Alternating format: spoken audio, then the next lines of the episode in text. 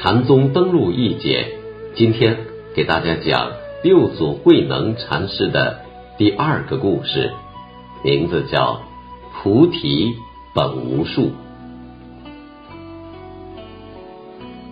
这一天，五祖觉得该传法选寺了，他就对徒众说道：“真正的大法是难通难解的，你们听了我这么长时间的道。”不能光记住我的话，不得真意。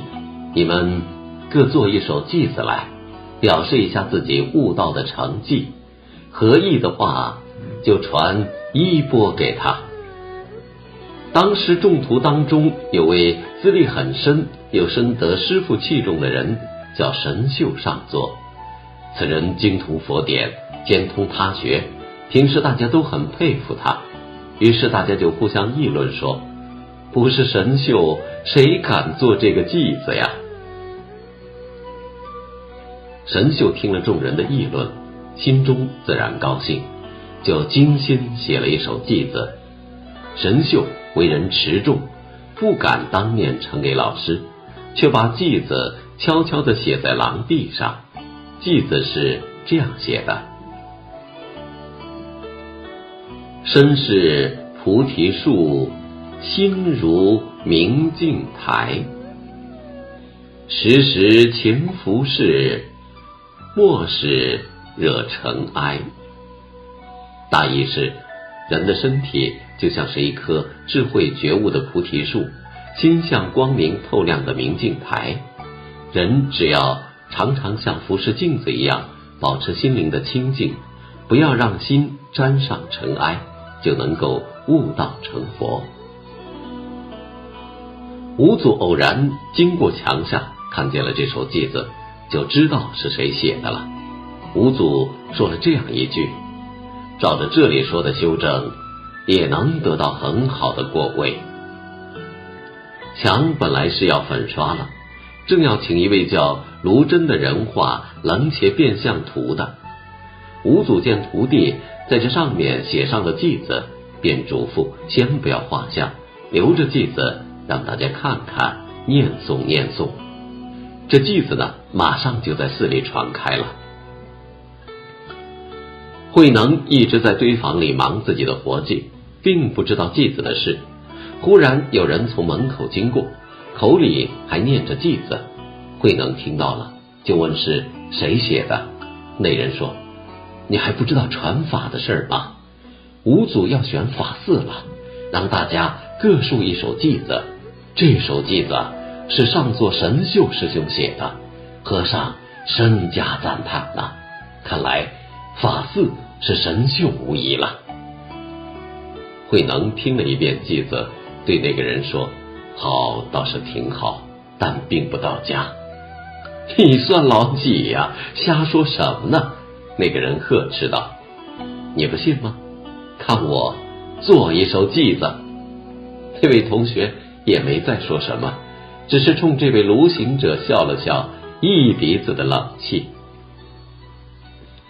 到了晚上，慧能想好计子，便找一位童子带路，来到了廊下。慧能不会写字，就请当时在场的一位叫张日用的人代笔，将偈子写在了神秀偈子的旁边。偈子是这样写的。菩提本无树，明镜亦非台。本来无一物，何处惹尘埃？大意是：哪里有什么菩提树？佛家讲一切皆空，万事万物不过是因缘凑合而成。说菩提树未免直相了。人心如明镜，可哪儿又有什么台子呢？本来万法皆空，没有什么物，又到哪儿去沾惹尘埃呢？看得出这首偈子和神秀那一首针锋相对。此计一出，当然又引起了更大的反响。五祖读过偈子，平和地说了一句：“这是谁写的？也没有见信啊。”众人刚才还对着偈子叽叽喳喳，现在一听师傅这样说，就散去了。五祖脱下鞋，用鞋底将这首偈子开掉了。到了晚上，慧能还在房里干活，五祖悄然而至，问道：“米堆白了吗？”“白了，还没过筛。”慧能答。五祖听罢，一言未发，只用手杖在堆石上敲了三下，转身走了。慧能会意，就在三更时分来到了五祖室内，五祖便把窗子遮上，为慧能讲起《金刚经》来。讲到“无所住而生其心”一句时，慧能当下大悟。当年慧能。丹麦木柴时，听人念《金刚经》，念到这一句，心有感悟。此时五祖讲至此句，慧能便彻悟了。慧能怎么就与这句经有这样深的因缘呢？这得从他的偈子说起。神秀那首偈子强调，有一种通明体透的心灵境界，修禅的人。要时刻望着那境界，不断的消除心中产生的各种妄念，以便逐渐的与那种最高境界相融合。因此，他注重的是渐修的功夫。慧能认为这首偈子不到家，还有所执着，刻意的追求某种境界，实际上是把那境界作为一种外在的存在，所以并没有真正的空，而是直空。执空也是一种执着，他的偈子用意与神秀偈子针锋相对，认为并没有什么外在的空灵之境。修禅人应该把这点执着也破除掉，这样才是彻底的空。从对空的真谛的理解，应该说慧能比神秀进了一步。但为什么五祖仍然说也没有见性呢？这从无所住而生其心，可以找到答案。任何人只要他是个活人，他的心能够一念不生，彻底寂静吗？不会。就是坐禅做到很高的境界，产生一种空无所有、通明剔透的心境。这空无所有也还是一种静，还是一种念。除非人死了，否则绝对空是没有的。古人说。心中观则思，心的官能就是思，就是有念头。心的本性既然如此，那何不在他的念头中见他的本性呢？或者干脆说，心的本性就在这种念念生灭相续中显示出来。《金刚经》这句“无所住而生其心”，其实讲的就是这层意思。慧能在听到这句经文时的开悟，也就是悟的这层道理。原来心并不是本来无一物，它的本性决定了它是一个充满念头的东西。神秀的直空固然不对，把它真空了，也同样误会了心的本性。《金刚经》这句话就是教导人们理会心的真谛。后来，慧能在宝林寺开堂布道时，对徒弟们说：“我此法门，顿见皆立无念为宗，无相为体，无住为本。何为无相？无相者，于相而离相；无念者，于念而不念；无住者，为人本性，念念不住。